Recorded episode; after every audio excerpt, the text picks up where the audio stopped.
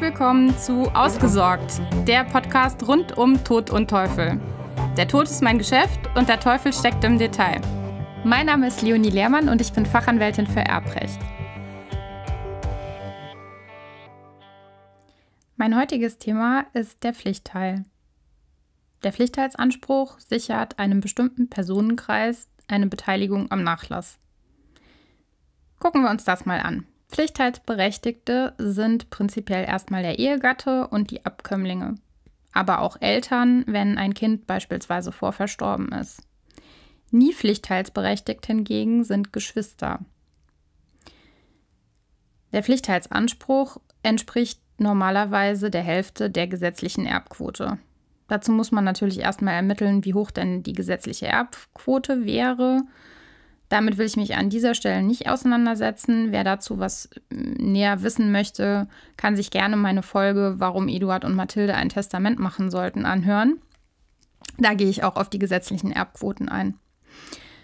Voraussetzungen des Pflichtteilsanspruchs sind, dass der Betreffende, der pflichtteilsberechtigt ist, nicht Erbe geworden ist. Das heißt, es muss immer eine letztwillige Verfügung vorhanden sein, also ein Testament oder ein Erbvertrag aus dem ein Ausschluss des Betreffenden von der Erbfolge hervorgeht. Nicht notwendig ist es, dass dieser, ausdrücklich, dass dieser Ausschluss ausdrücklich erfolgt ist. Es reicht, wenn der Pflichtteilsberechtigte einfach gar nicht genannt ist. Beispielsweise setzt Eduard seine Frau Mathilde testamentarisch zur Alleinerbin ein. Wenn Sohn Hanno dabei gar nicht erwähnt wird, ist Hanno automatisch pflichtteilsberechtigt. Er kann dann seinen Pflichtteil geltend machen. Es gibt weiterhin die Möglichkeit, als pflichtteilsberechtigter Erbe, wenn Beschränkungen aus dem Testament hervorgehen, das Erbe auszuschlagen und dann den Pflichtteil geltend zu machen. Das ist zum Beispiel der Fall, wenn eine Testamentsvollstreckungsanordnung im Testament enthalten ist oder das Erbe unter einer Auflage oder einem Vermächtnis steht. Dabei sollte man aber aufpassen, denn wer Erbe ist und das Erbe ausschlägt, hat nur unter bestimmten Voraussetzungen überhaupt noch ein Pflichtteilsrecht. Das heißt, dass das Pflichtteilsrecht auch durch die Ausschlagung verloren gehen kann. Wenn man also in diesem Bereich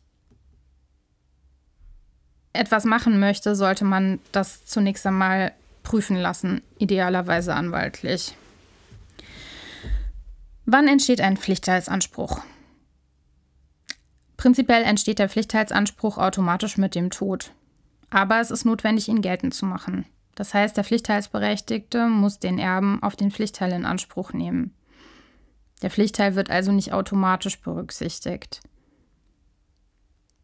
Theoretisch ist es möglich, den Pflichtteil mündlich anzufordern. Praktisch zu Beweiszwecken sollte man das aber unbedingt schriftlich tun.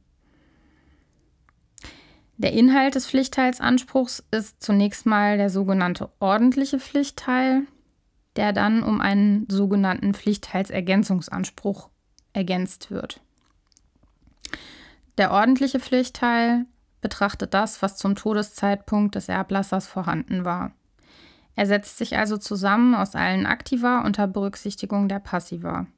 Konkret heißt das, als Aktiva wären zu veranschlagen Geld, Sparkonten, Wertpapiere mit ihrem Wert zum Todeszeitpunkt, aber auch Immobilien mit ihrem jeweiligen Wert zum Todeszeitpunkt oder auch werthaltige Gegenstände wie Schmuck, Münzen, ein Pkw oder ähnliches.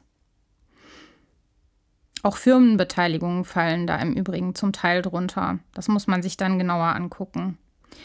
Auf der Passivseite sind typische abzugsfähige Schulden solche, die vom Erblasser stammen, das heißt zum Beispiel Darlehen, offene Rechnungen aber auch Kosten, die durch den Erbfall verursacht sind, wie Beerdigungskosten klassischerweise. Der Pflichtteilsergänzungsanspruch soll im, Gegenteil, im Gegensatz zum ordentlichen Pflichtteil sicherstellen, dass der Nachlass nicht lebzeitig durch Schenkungen zu Lasten des Pflichtteilsberechtigten ausgehöhlt wird.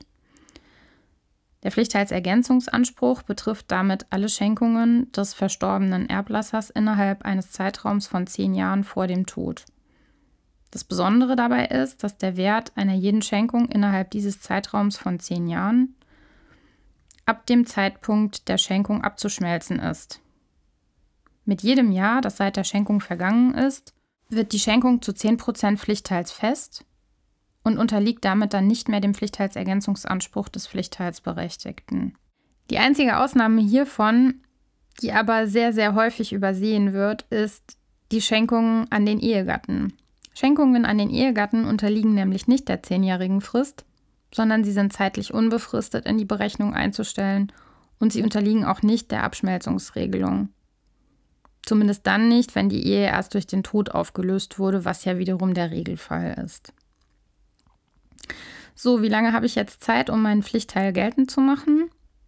Prinzipiell sind das drei Jahre. Der Pflichtteilsanspruch unterliegt der Regelverjährung und die Verjährung beginnt mit dem Todestag und zusätzlich der Kenntnis von der den Pflichtteilsberechtigten ausschließenden Verfügung. Das heißt, natürlich kann ich erst ab dem Zeitpunkt überhaupt äh, meinen Pflichtteilsanspruch geltend machen, wenn ich Kenntnis davon habe, dass ich ausgeschlossen bin. Darauf nimmt das Gesetz Rücksicht, sodass erst dann meine Verjährung, Verjährungsfrist zu laufen beginnt. Wenn dir das jetzt gefallen hat und dich das weitergebracht hat, dann bewerte doch bitte meinen Podcast und schreib mir eine Rezension, damit möglichst viele meinen Podcast finden und ich möglichst vielen damit weiterhelfen kann. Vielen Dank. Mach's gut, bis zum nächsten Mal.